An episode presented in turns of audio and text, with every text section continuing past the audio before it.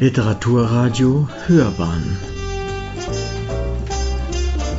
Abseits vom Mainstream Die Steine von Breslau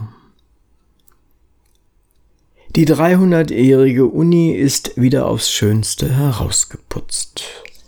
Aula und Musiksaal mit Stuck, in funkelndem Blattgold geadelt. Nach der Vorlesung sprechen mit mir die Studentinnen und Studenten fließend Deutsch und erhoffen sich viel von Europa. Über Brücken gehe ich, während sich in der Oder die Sonne badet, zur Dominsel rüber, sehe Kirchen, die mir gleichzeitig neu und vertraut erscheinen. Die Plakate sprechen polnisch, die Steine reden Deutsch. Wir kurven durchs Scheidniger Viertel. Dort zwang ein Supergauleiter in der belagerten Stadt Frauen und Greise bei Granaten und Bombenangriffen Häuserreihen niederzulegen, ihm eine Startbahn zu bauen in sein rettendes Nichts. Ich wende mich ab von gesichtslosen Neubauten der Nachkriegszeit, strebe der Altstadt zu, liebevoll rekonstruiert, aus Trümmern gerettet, der Menschengeschichte zurückgewonnen. Ich glaube, ich liebe sie mehr als früher. Die Steine reden polnisch. Ich gehe mit Darek über den Ring. Rings leuchten in lustigen Farben die Bürgerhäuser, früher grau, dann zerstört, nun schöner als je. Das berühmte Rathaus fühlt sich jung wie die Jugend ringsum. Ich staune, wie die Backsteine im Streiflicht leuchten, wie blank die Blinkerklinker hervortreten.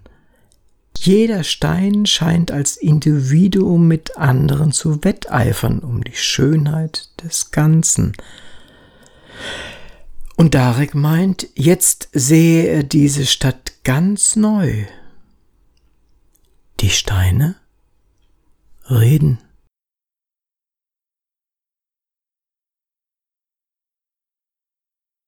Déjà-vu. Wäre es nach meiner Mutter gegangen, aber damals ging es nicht nach den Müttern, wäre ich hier zur Schule gegangen. Sie hatte mich, sagte sie, stolz am Matthias-Gymnasium angemeldet. Weinrank rankt um Fensterbögen die Mauern hinauf. Plötzlich ist niemand mehr da. Still der Innenhof, der Kastanienbaum, der Brunnen. Da eilt entschlossen eine Frau auf mich los, ergreift mich, drückt mir zutraulich ein Buch in die Hand und ich lese Bibliotheca Ossolineum Evroclavin eine Schrift von Christina Corson. War sie es selbst? Ich will sie fragen, ihr etwas geben. Die schöne Fremde nickt mir zu und verschwindet, lächelnd, im Innern.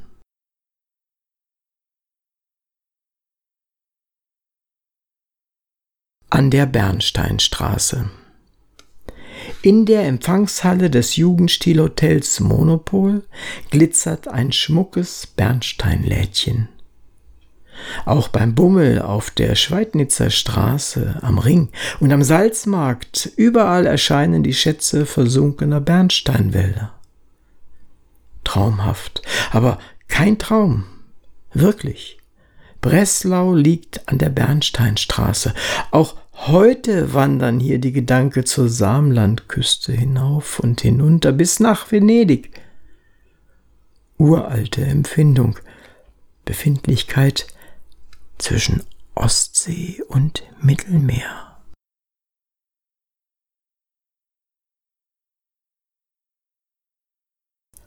Dom zu Glogau 1992 die Bögen öffnen sich dem Himmel, in dem schrill schreiend die Mauersegler sich auskennen wie im Backsteingemäuer. Schlupflöcher, Nester, in denen die fiependen Jungen ihr Futter erwarten.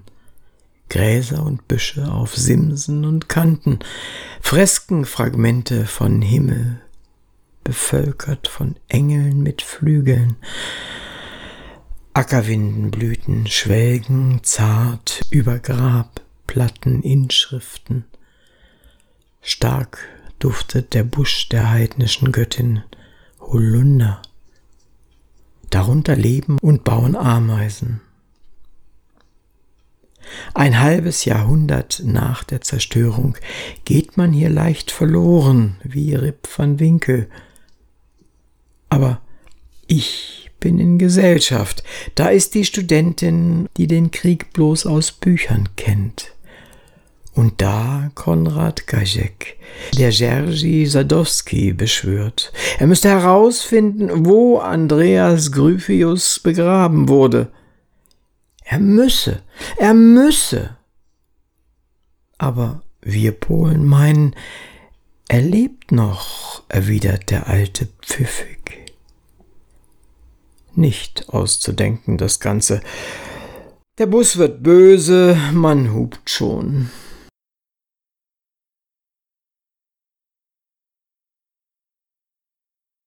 Kant in Königsberg.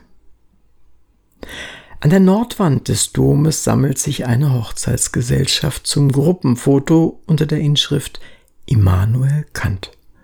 Die hübsche Braut im schulterfreien Brautkleid küsst und lacht und handelt nach derjenigen Maxime, durch die wir gleich wollen können, dass ihr Gutes, Schönes, Wahres ein allgemeines Gesetz werde, Wladimir erklärt uns begeistert auf Deutsch und Russisch die reine Vernunft dieser Stadt, wo Kants Grabkapelle zum Wallfahrtsort wurde und nur ihm der Dom verdankt, dass er noch steht.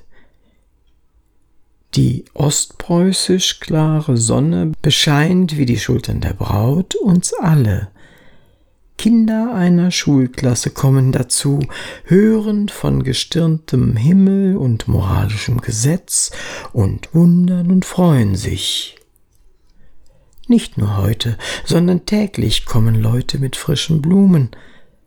Manche Russen nennen ihn den kleinen Magier, und das sei wie eine Liebeserklärung.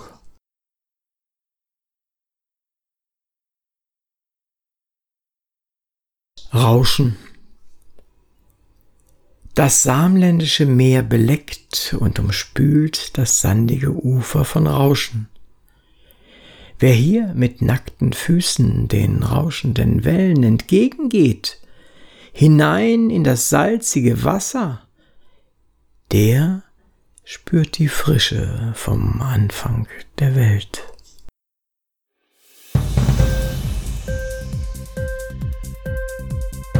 Hat dir die Sendung gefallen? Literatur pur, ja, das sind wir.